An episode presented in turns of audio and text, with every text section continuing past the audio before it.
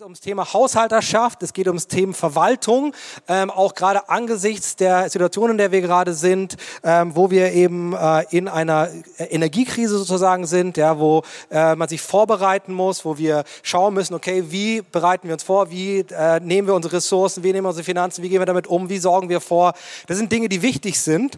Ähm, aber das Thema Haushalterschaft ist ein grundsätzliches biblisches Prinzip. Und ich weiß nicht, wie es dir geht, ähm, wenn du ein Auto kaufen willst. Ja? Also ich wollte mal einen Golf kaufen, habe auch jahrelang Golf gefahren. Als ich zum ersten Mal, glaube ich, einen Golf gekauft habe, da habe ich überall Golfe gesehen. Ja? Ähm, oder Golfe oder Golfs, je nachdem, wie du es sagen willst. Ja? Auf jeden Fall, du, du beschäftigst dich damit, ja, und an jeder Ecke siehst, ich meine, die gibt's auch an jeder Ecke, aber äh, an jeder Ecke siehst du sie auf einmal und denkst davor, wo waren sie davor? Und dann siehst du sie auf einmal. Ähnlich ist es im Thema Haushalterschaft und Verwaltung im Wort Gottes. Ähm, davor siehst du es nicht und dann beschäftigst du dich damit und du siehst es auf einmal an jeder Ecke. Und es ist tatsächlich ähm, ein ganz, ganz grundlegendes geistliches und biblisches Prinzip und das wollen wir uns mal kurz anschauen. Und es wird heute so ein bisschen eine Lehrpredigt sein. Wir werden äh, ein bisschen durchs Wort Gottes durchgehen ähm, und ähm, werden im Alten und Neuen Testament verschiedene Sachen anschauen, werden uns vor allem im Matthäus-Evangelium Sachen anschauen. Aber ich möchte dich ermutigen, ich möchte dich ermahnen und ich möchte dich herausfordern ähm, und ich möchte deinen Glauben bauen, äh, in diesem ganzen Thema von Haushalterschaft wirklich aktiv zu werden, wirklich Dinge zu verändern. Weil das ist etwas, das ist nicht ein Thema, was irgendwie so theoretisch wir hier denken und dann sind wir verändert, sondern wie das im Wort Gottes eigentlich insgesamt so ist, es ist höchst praktisch. Ja? Äh, höre es und tu es, das kann ich dir nur anraten. Auf jeden Fall, Haushalterschaft ist etwas, was du in der ganzen Bibel findest. Fangen wir mal an im Alten Testament ganz vorne im ersten Buch Mose in der Torah, 1. Mose 1, Vers 28. Ähm, und da steht, und Gott segnete sie und sprach zu ihnen, seid fruchtbar und mehret euch und füllet die Erde und macht sie euch untertan und herrschet über die Fische im Meer und über die Vögel unter dem Himmel und über alles Getier, das auf Erden kriecht. Und was du hier siehst, ist, dass Gott eben die ganze Erde geschaffen hat. Und was er dann macht, ist, dass er die Erde dem Menschen anvertraut. Er sagt zu ihnen, hier, das ist, ich habe alles geschaffen und jetzt macht euch untertan, herrscht darüber. Ähm, und äh, wir hören das manchmal mit den Ohren der ökologischen Bewegung und denken, ja, der Mensch ist dazu berufen, die Erde auszubeuten und zu zerstören. Das ist nicht das biblische Bild. Ja? Und das biblische Bild ist auch nicht, dass die Schöpfung super ist, wenn es bloß den Menschen nicht geben würde, dann, dann hätten wir keine Umweltverschmutzung und dann hätten wir auch keine Klimakatastrophe, wäre alles einfacher. Das ist nicht das biblische Bild und halte ich auch insgesamt für nicht richtig. Ja? Ähm, sondern das biblische Bild ist, dass Gott die Erde dem Menschen anvertraut hat, eben sie zu herrschen, zu bewahren, sie zu bewahren, sie zu entwickeln, die Gaben, die Schönheit und die, die Ressourcen und die Rohstoffe und die Fähigkeiten und alles, was du hast, zu nehmen äh, und es eben weiterzuentwickeln. Und das ist, was du eben ja auch siehst in der Geschichte, zwar in einer gebrochenen Form durch den Sündenfall, aber doch siehst du es, diese Bestimmung, die Gott uns gegeben hat, eben Dinge zu entwickeln, weiterzuentwickeln, zu vermehren, schön zu machen. Äh, und es ist die gesamte Kulturgeschichte und die gesamte Geschichte der Menschheit, da kannst du sehen, dass diese Bestimmung Gottes tatsächlich real ist. Ja? Und ähm, sagt Gott dann auch nochmal hier am Garten Eden, äh, 1. Mose 2, Vers 15, und Gott der Herr nahm den Menschen und setzte ihn in den Garten Eden, dass er ihn bebaute und bewahrte. Ähm, bebauen und bewahren, ähm, das ist, wozu Gott dich berufen hat, in sehr, sehr vieler Weise. Und ähm, das Prinzip der Verwalterschaft hat eben zwei Elemente. Das eine Element ist eben das Anvertrauen, dass Gott dir was anvertraut, was du hier siehst. Gott vertraut uns die Erde an als Menschen.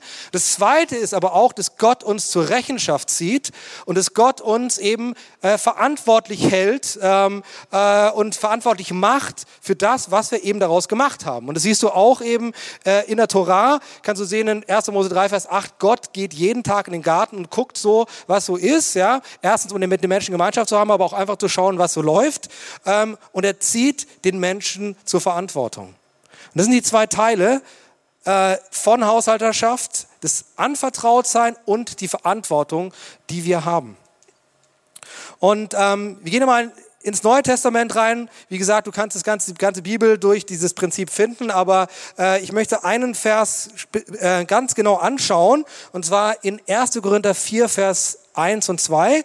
Das ist, äh, schreibt Paulus eben an die Korinther und er beschreibt seinen eigenen Dienst und sein eigenes Verständnis, ja, äh, wie er seinen Dienst sieht. Und er sagte dafür, halte uns jedermann für Diener Christi und Haushalter über Gottes Geheimnisse.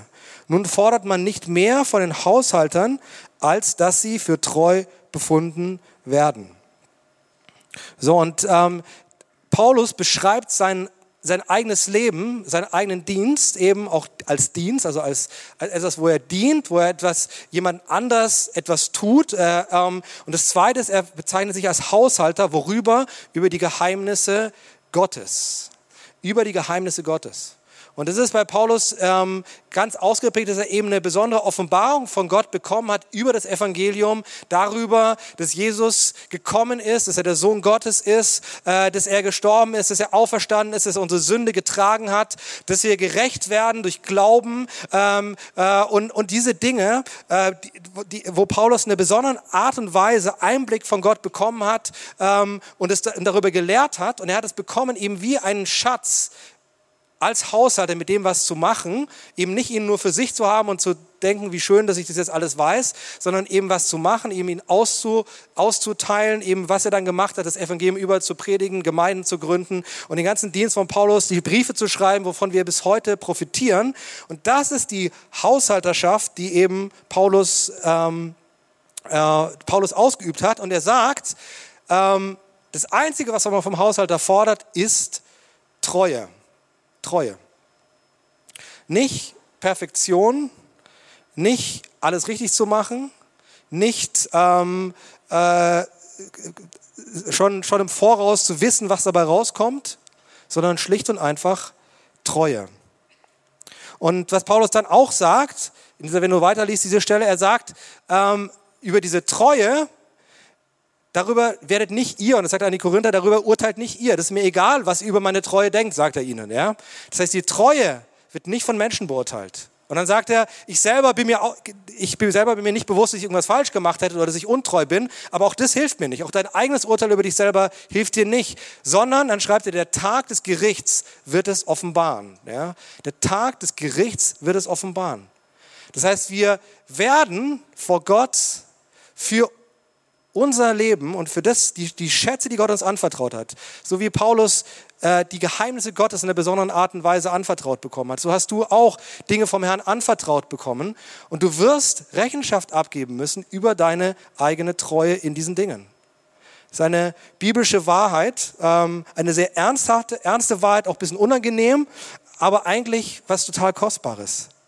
Weil, ähm, was ich so wichtig finde zu verstehen, ist, dass Gott uns zu Haushaltern macht. Das ist nicht, weil er ähm, uns irgendwie ähm, jetzt irgendwelche heftigen Lasten aufbürden möchte. Oder weil er wie so ein Sadist ist, der auf uns guckt und, und, und so guckt, ja, was machen Sie damit? Kriegen Sie das hin oder nicht? Äh, so ist Gott nicht. Sondern Gott hat uns nach seinem Bild geschaffen. Und Gottes Wesen ist, dass er der Schöpfer ist, der kreativ ist. Er, Jesus selber, ist, wird bezeichnet als der Haushalter über die, auch über das Haus Gottes, als, als Hausherr, der, der darüber, der das verwaltet in einer guten Art und Weise. Und du bist dazu berufen, eben mit Gott zusammen ähm, die Dinge zu gestalten. Wir Menschen sind dazu berufen, kreativ zu sein. Wir Menschen sind dazu berufen, die Dinge zu multiplizieren. Das ist deine Würde. Das ist deine Bestimmung. Und es ist absolut herrlich, darin gehen zu können. Und dass Gott uns dazu beruft, uns daran erinnert, ist nicht eine schwere Last, sondern es ist eine Befreiung in deine Bestimmung hinein und ein Riesengeschenk. Äh, und ich glaube, das ist die Art und Weise, wie wir das sehen sollen. Ja? Mit der Ernsthaftigkeit, dass wir wissen, dass natürlich ähm, wir Rechenschaft abgeben müssen und Verantwortung haben. Ähm, aber ich selber finde es total genial und ich bin total begeistert darüber, dass Gott uns so berufen hat. Und ähm, der Maßstab ist Treue. Das haben wir auch gerade gehört. Der Maßstab ist Treue. Und ähm, Treue ist so entscheidend, ja. Und deine Treue ist so kostbar.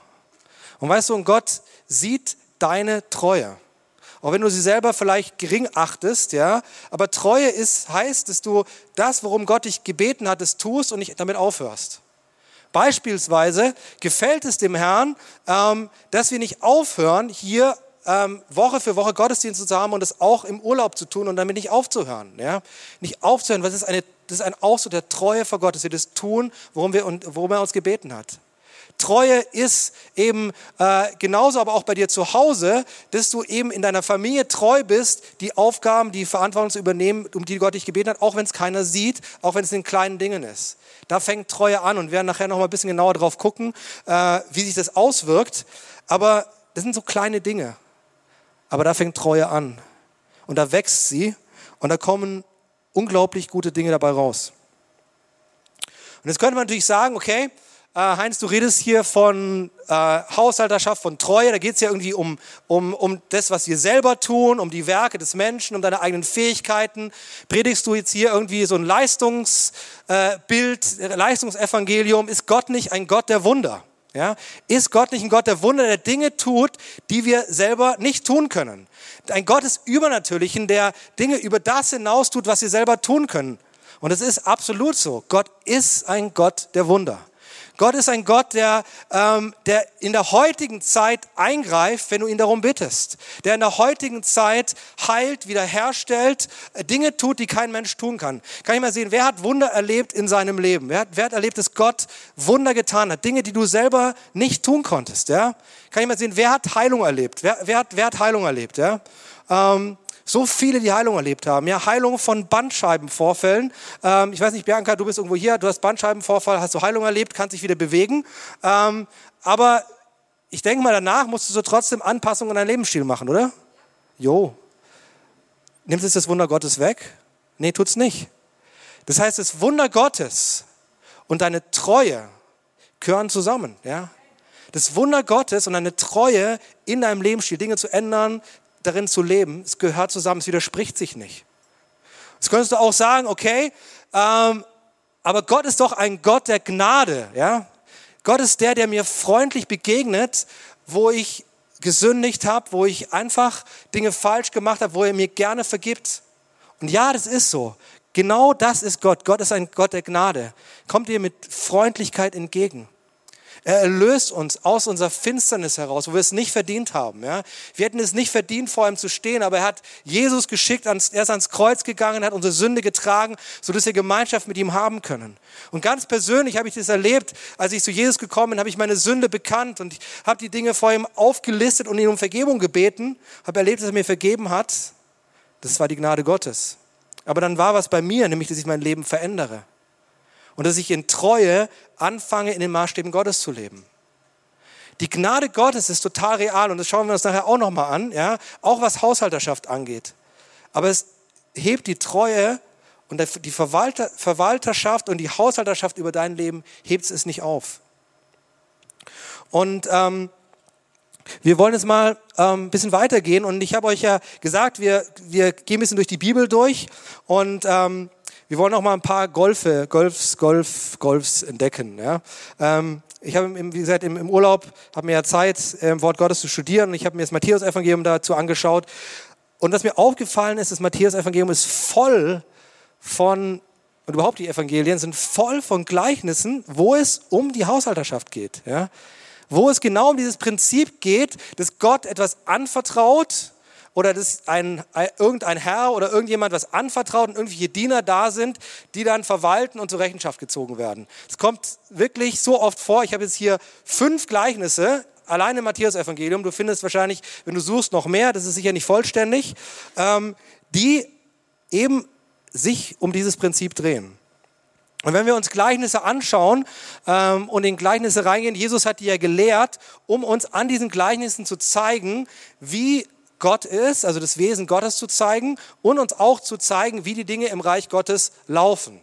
Das heißt, wenn du Jesus anfängst nachzufolgen, dann wirst du ja versetzt äh, aus dem Reich dieser Welt ins Reich Gottes. Du lebst nach anderen Prinzipien ähm, und diese Prinzipien, die lernen wir eben in den Gleichnissen. Und da ist das Prinzip von Haushalterschaft einfach sehr, sehr wichtig und sehr zentral. Und ähm, das schauen wir uns mal an und gehen durch fünf Gleichnisse durch. Ich hoffe, du bleibst bei mir. Wenn es zu lang wird, kürze ich es ab. Ähm, auf jeden Fall ähm, fangen wir mal an mit Matthäus 25, 14 bis 30. Das ist das Gleichnis von den anvertrauten Talenten. Und das, damit haben wir uns sehr häufig beschäftigt in, in, den letzten Wochen hier auch in unserer Gemeinde. Deswegen werde ich es jetzt nicht nochmal vorlesen, sondern kurz zusammenfassen und zwei Dinge herausstreichen, die ich wichtig finde. Ähm, und wie gesagt, bei dem Gleichnis geht es um einen äh, Herrn, der drei, drei Diener hat und er vertraut ihnen verschiedene Summen an. Einem vertraut er fünf Talente, einem zwei Talente, einem ein Talent an und geht dann außer Landes und kommt dann wieder und verlangt eben Rechenschaft für das, was sie damit gemacht haben. Und da gibt es eben die zwei, die mit, also die zwei, die, die, der eine, der fünf bekommen hat, der andere, der zwei bekommen hat, die arbeiten mit diesen anvertrauten Talenten und verdoppeln sie. Und dann bekommen sie einen Kommentar vom Herrn und er sagt zu ihnen, recht so, du guter und treuer Knecht, du bist über wenigem treu gewesen, ich will dich über viel setzen. Hier siehst du das Prinzip der Treue. Und das Prinzip der Treue ist, du bist über wenigem treu, Gott setzt dich über mehr, er vertraut dir mehr an. Und ähm, ich habe im Urlaub ein nices Buch gelesen über Gewohnheiten. Ja?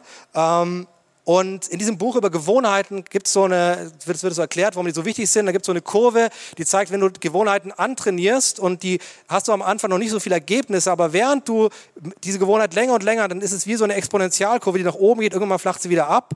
Aber je länger du diese Gewohnheiten eben hast, diese guten Gewohnheiten, ja, Gewohnheiten von Sport, Gewohnheiten von Lernen, Gewohnheiten von Musik üben, Gewohnheiten, also die ganzen Dinge, die man halt tut, je, je länger du sie hast, desto mehr Effekt hast du. Und ähm, das ist ein, ein, ein, ein und es, es baut sich auf. Es baut sich auf. Und das, hat mich erinnert an dieses Prinzip der Treue im Kleinen.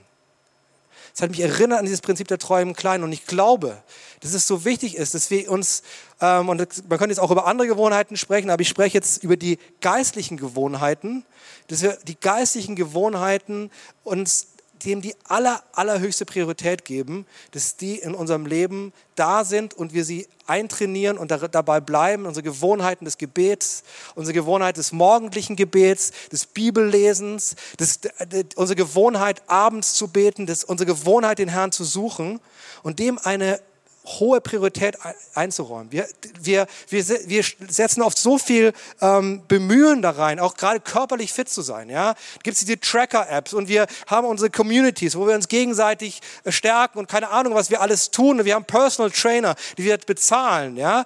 I don't know, was wir da alles investieren und das ist okay, das ist gut. Ja? Das sind gute Gewohnheiten. Warum tun wir das nicht für diese geistlichen Gewohnheiten? Ja? Ähm, weil wenn du über wenigem treu bist, wird Gott dich über viel setzen. Gott, Gott wird dich über viel setzen. Aber jetzt kannst du durch alle Bereiche durchsehen, dieses Prinzip der Treu im Kleinen ist absolut powerful. Genau, aber jetzt gucken wir nochmal auf den zweiten Aspekt, ähm, weil es gab noch einen dritten Knecht in diesem Gleichnis. Das war der Knecht mit dem einen. Und was er eben tut, er tut nichts. Er tut einfach nichts. Und er tut nichts, weil er ähm, voller Furcht ist und er tut nichts, weil er voller Unglaube ist. Ähm, und als ihn Gott zur Rechenschaft zieht, dann macht er auch noch Gott dafür verantwortlich, den Herrn dafür verantwortlich, dass er nichts getan hat. Und ich sage dir eins, das ist das absolute No-Go bei Gott. Du kannst wirklich sehr, du kannst die heftigsten, mit der heftigsten Sünde zu Gott kommen, ja, ihn um Vergebung bitten. Du kannst mit der allergrößten Kaputtheit kommen und Gott empfängt dich, aber mit dieser Haltung schließt du dich selber von der Gemeinschaft mit Gott aus.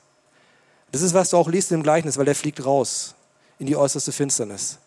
Diese Haltung trennt dich von Gott diese Haltung, wenn wir so mit unserem Leben umgehen, wenn wir so mit den Dingen, die Gott uns anvertraut hat, umgehen, wenn wir nichts tun aus Angst und Unglaube, es trennt uns vom Herrn.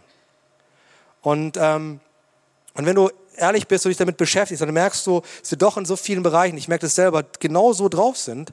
Wenn wir das merken, lass uns umkehren und es ändern, weil diese Haltung trennt uns wirklich von Gott.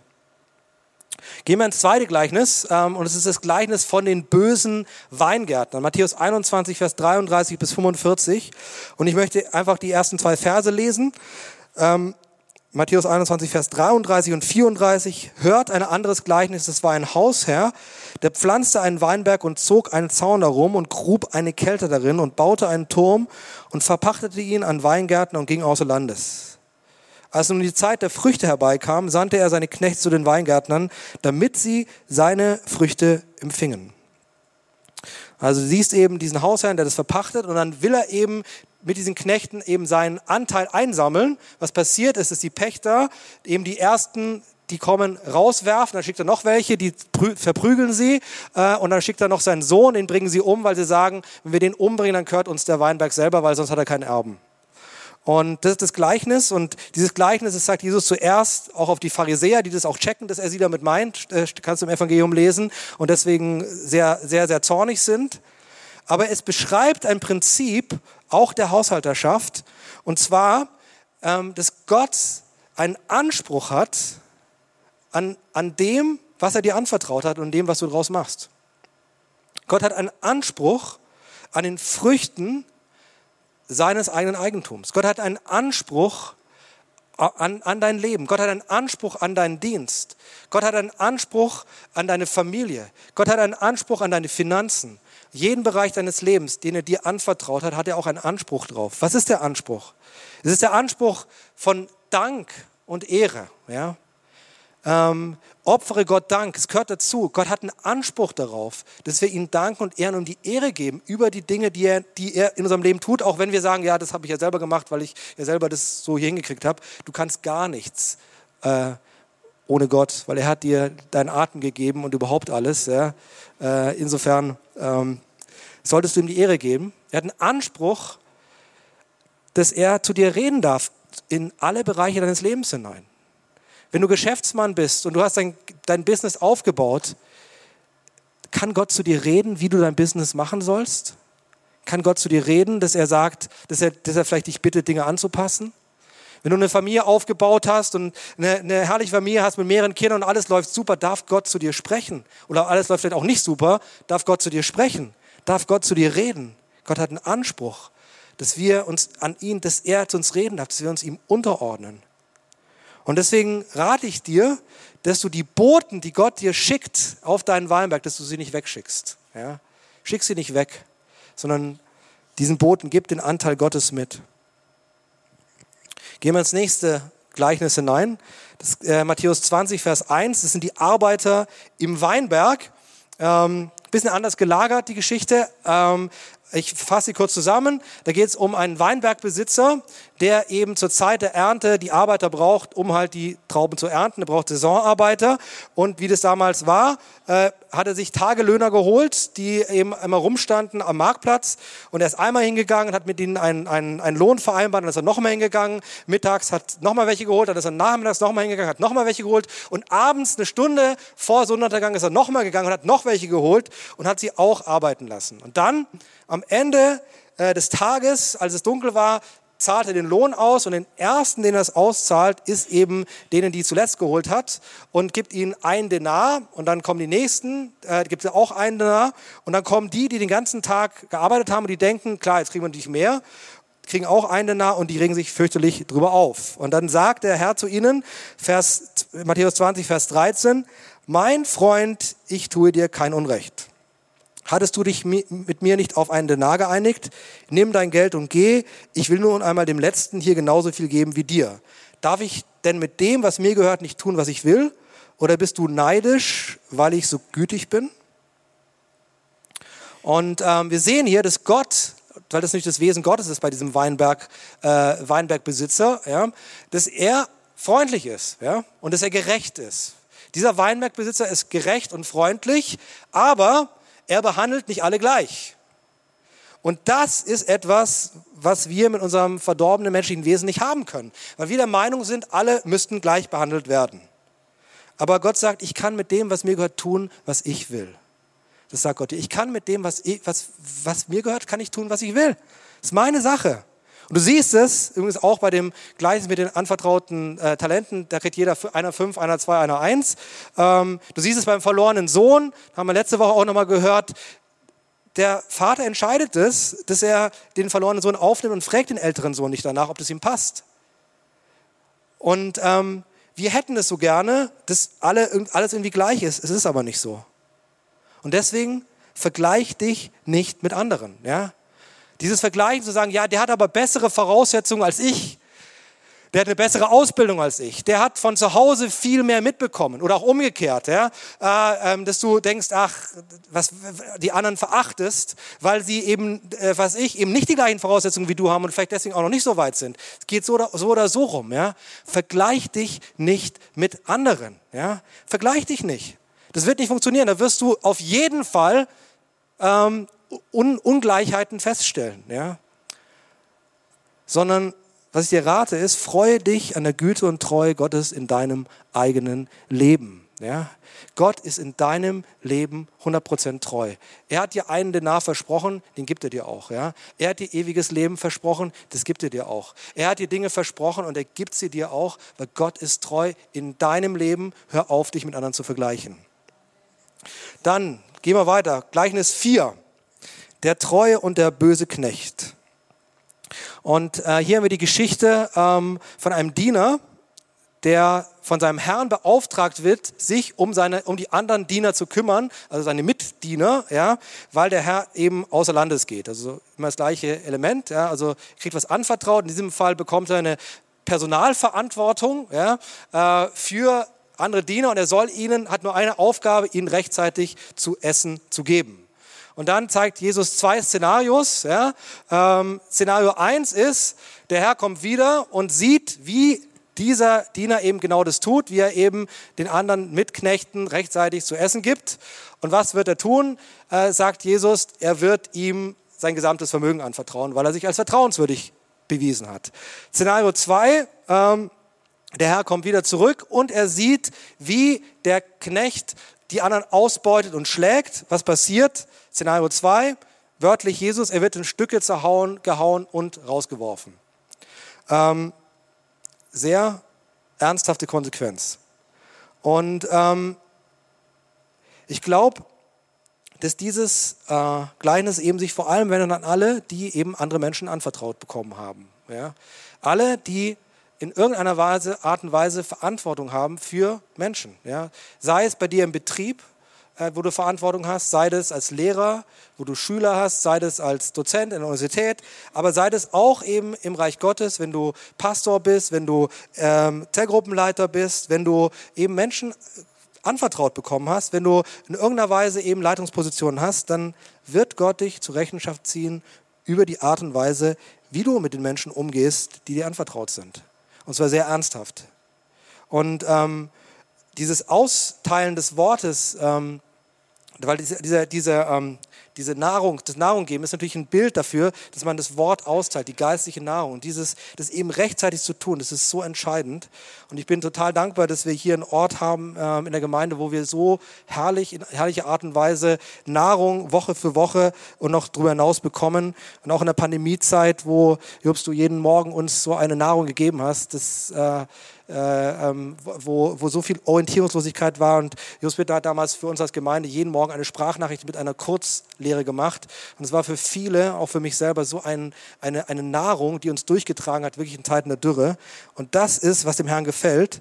Äh, aber wir müssen uns messen und uns fragen lassen, lebe ich selber auch so? Okay, ähm, gehen wir zum letzten Gleichnis ähm, und dann werden wir beten gemeinsam. Und das ist Gleichnis vom Schalzknecht. Ähm, und das kennst du und ich werde es ein bisschen anders auslegen als normal. Äh, Matthäus 28, 18, Vers 23 ähm, bis 27. Darum hört dieses Gleichnis. Mit dem Himmelreich ist es wie mit einem König, der mit den Dienern, die seine Güter verwalteten, abrechnen wollte. Gleich zu Beginn brachte man einen von ihnen, der ihm 10.000 Talente schuldete. Und weil er nicht zahlen konnte, befahl der Herr, ihn mit Frau und Kindern und seinem ganzen Besitz zu verkaufen, um mit dem Erlös die Schuld zu begleichen. Der Mann warf sich vor ihm nieder und bat auf Knien, hab Geduld mit mir, ich will dir alles zurückzahlen. Da hatte der Herr Mitleid mit seinem Diener, er ließ ihn frei und auch die Schuld erließ er ihm. So, hier hast du auch dieses, genau dieses, äh, diese Konstellation. Du hast einen Herrn, der und einen König hier, der eben seinen Dienern Güter anvertraut, sie zu verwalten. Du hast hier einen Diener, der so richtig radikal untreu ist, weil er ein Riesenvermögen verschleudert.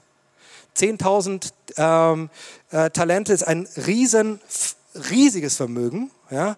Ähm, äh, bei dem anderen Gleichnis waren es 1, 2 und 5 Talente, das auch schon nicht wenig war. Ja? Aber 10.000 Talente ist ein unglaublich großes Vermögen und der verschleudert es. Nicht sein eigenes Geld, sondern das Geld vom König verschleudert er. Und dann kommt er zum König und dann kommt, wie es kommen muss, es kommt die Zeit der Rechenschaft. Es kommt die Zeit eben, äh, wo er zur Rechenschaft gezogen wird und wo der König kommt und sagt, wie schaut's aus? Und was der, dieser Diener macht, er bittet ihn auf Knien, hab Geduld mit mir, ich will dir alles zurückzahlen. Das heißt, er will es wieder gut machen. Und was der König macht, er sagt nicht nur, okay, sondern er sagt, ich erlasse es dir. Ich erlasse es dir. Und das ist das Wesen Gottes. Das ist das Wesen Gottes. Der Gott, der uns zur Verantwortung zieht. Ja? Der Gott, der uns, ähm, der uns zur Verantwortung zieht. Das ist dieser Gott. Voller Gnade, voller Erbarmen über uns und dieses Gleichnis geht natürlich weiter. Das ist das Gleichnis, wo dann dieser gleiche äh, Knecht dann äh, losgeht und einen anderen Mitknecht findet, der ihm einen sehr viel kleineren Betrag schuldet und ihn in den Hungerturm oder den Schuldturm sperren lässt, damit er das Geld zurückkriegt und dann erfährt der König davon und er nimmt die Gnade zurück und er muss bis auf den letzten Heller zurückzahlen. Ähm, und das spricht eben auch dafür, was die Folge von Gnade ist, dass wir eine Verantwortung haben. Aber vielleicht geht es dir auch so, dass du hier sitzt und während ich gepredigt habe, da hast du dir gedacht, wenn ich jetzt meine Familie anschaue, wenn ich meinen Dienst anschaue, wenn ich meine Finanzen anschaue, wenn ich die Menschen anschaue, die mir anvertraut sind, wenn die Zeit, meine Zeit mir anschaue und wenn Gott mich zur Rechenschaft zieht, dann weiß ich nicht, ob ich so gut dastehe. Oder vielleicht bist du auch wirklich so, wo du sagst, ich habe viel, viel, viel verschwendet und viel veruntreut. Und weißt du, Gott ist wirklich ein Gott der Rechenschaft, wo das einfach, wo das nicht einfach so irgendwie unter den Tisch fällt. Aber Gott ist ein Gott der Gnade und wir leben noch in der Zeit der Gnade. Wir leben in der Zeit der Gnade, in dieser Zeit. Wir leben in der Zeit, wo wir zu Gott kommen können und wo wir zu ihm hingehen können und können, sagen können, Gott, vergib mir. Wir können, wir können zu ihm kommen und sagen, Gott, bitte erlass mir meine Schuld. Und die, die, die Botschaft des Evangeliums ist, dass in dieser Zeit der Gnade ähm, Gott genau das tun wird, dass er uns vergeben wird. Und er wird uns dann, weil Gott treu ist und weil er uns ernst nimmt und weil er dich liebt und weil er dein Leben sieht und er dich nicht als irgendeine Marionette haben will, sondern weil er will, dass dein Leben Frucht bringt, wird er dich dazu herausfordern, Verantwortung zu übernehmen. Und du kannst heute die Entscheidung treffen, wenn du das noch nie gemacht hast, wenn du dein Leben bisher so Larifari gelebt hast, null Verantwortung übernommen hast und alles verschleudert hast, was glaube ich jetzt hier auf niemanden zutrifft, aber vielleicht fühlst du dich so, ja? Dann kannst du heute umkehren und kannst sagen, erstens, Jesus, ich bitte dich um Vergebung und zweitens, bitte Herr, hilf mir, Heiliger Geist, ich möchte heute, ab heute so ein guter Verwalter sein und der Herr gibt dir Gnade dazu und es wird, es, es ist möglich, ja, es ist möglich. Du kannst eintreten in die Haushalterschaft Gottes, auch wenn du vieles, vieles vielleicht schon verbockt hast und zwar egal wie alt du bist, ja, egal wie alt oder jung du bist. Und ich glaube, dass Gott uns dazu heute einlädt.